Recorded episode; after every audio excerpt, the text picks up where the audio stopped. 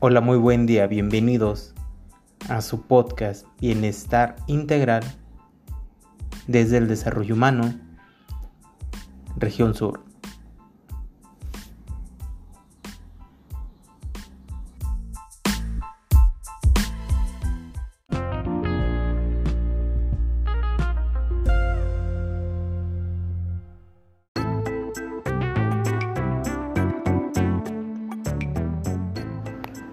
El tema que vamos a abordar el día de hoy es el tema de la empatía y cómo esta nos puede ayudar a poder adaptarnos a los cambios, a ser flexible en esos cambios. Bienvenidos a este su podcast.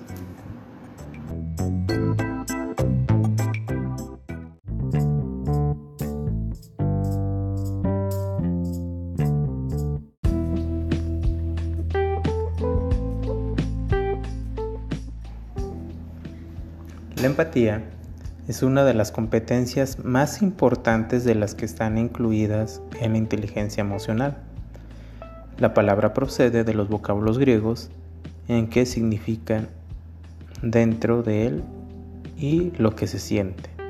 Sin embargo, el significado real de este fenómeno psicológico es aún más importante que la capacidad de ponerse en el lugar de otro. Entonces, ¿qué es la empatía? La empatía es la capacidad de comprender la vida emocional de otra persona, casi en toda su complejidad. Esto no supone necesariamente compartir las mismas opiniones y argumentos que justifiquen el estado o reacción que expresa a la otra persona. Ni siquiera significa estar de acuerdo con el modo de interpretar las situaciones con carga afectiva del interlocutor. La empatía está referida, entre otras cosas, a la escucha activa, la comprensión y el apoyo emocional. Además, la empatía implica tener la capacidad suficiente para diferenciar entre los estados afectivos de los demás y la habilidad para tomar perspectiva, tanto cognitiva como afectiva, respecto a la persona que nos expresa su estado emocional.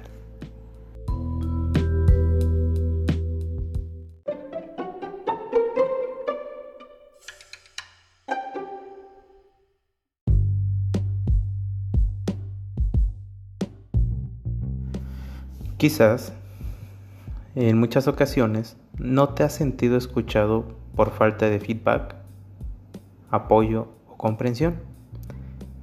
En otras muchas ocasiones quizás sientas que no has sabido entender adecuada y empáticamente el estado emocional de la otra persona y te preguntes, ¿qué necesito o debo hacer para ser más empático en mi vida diaria?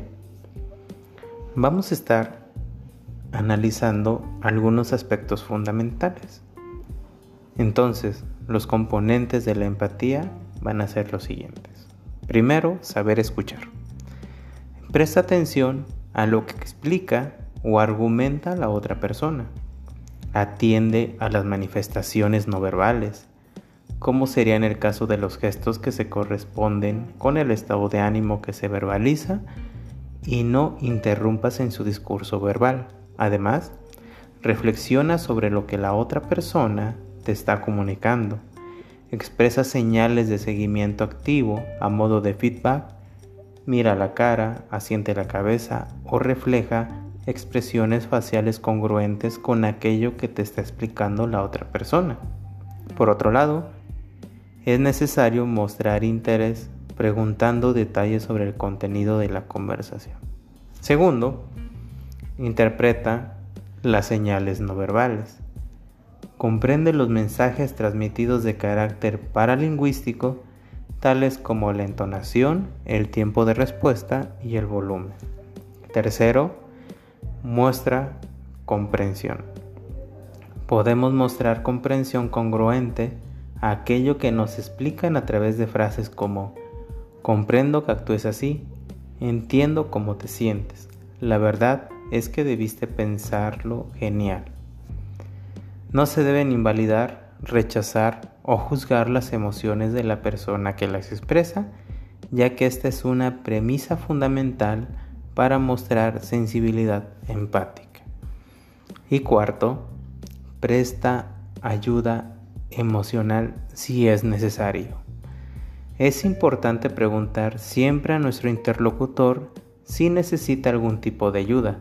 Sin embargo, en muchas ocasiones, con el simple hecho de escuchar activamente al otro, le permitimos ventilar y gestionar su estado de ánimo.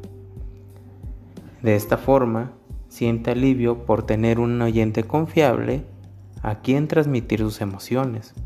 Cuando la persona que escucha empáticamente ha vivido una situación emocional semejante a la que se está expresando, el proceso comunicativo es más fluido ya que se produce una mayor sintonía emocional.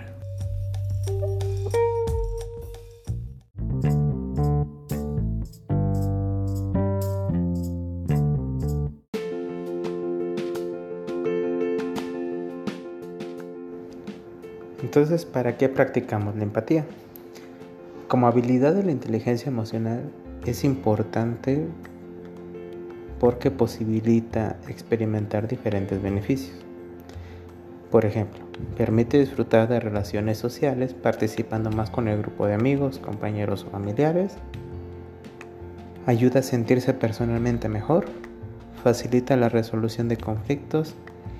Predispone a ayudar a los demás sin compartir aumenta el carisma y el atractivo, permite ser más respetuoso y desarrolla capacidades de liderazgo, negociación y colaboración, así como ser considerado como el mejor por los demás.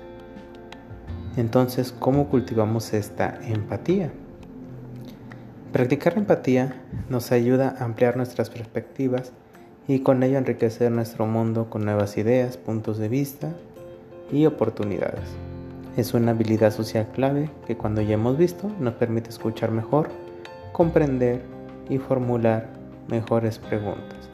Tres aspectos fundamentales de una buena comunicación. Además, es una de las bases para construir relaciones sólidas y enriquecedoras, basada en la confianza, la comunicación y el respeto. Puedes incorporar a tu rutina tres sencillos ejercicios prácticos para mejorar tu empatía.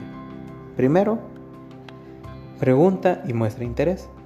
Empieza cualquier encuentro o conversación con preguntas abiertas y personalizadas. ¿Cómo estás? ¿Qué tal en el trabajo?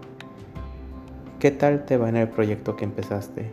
¿Cómo han ido las vacaciones? Mostrando cercanía e interés por la otra persona. Deja espacio para que se abra y simplemente reciba. Lee guiones de teatro. Lee guiones de teatro y concéntrate en un personaje.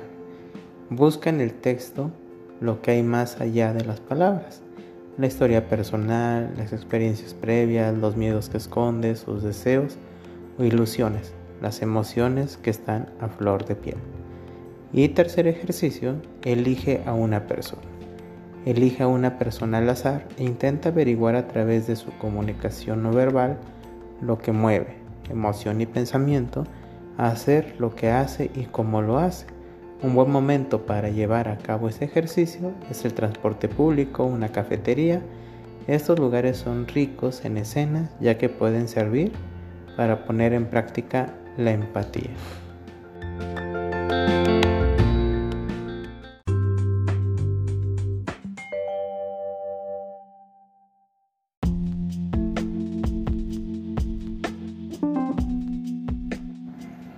Y hasta aquí nuestro podcast el día de hoy.